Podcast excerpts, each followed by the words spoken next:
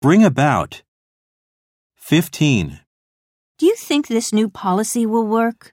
Let's see if it will bring about a change in our society.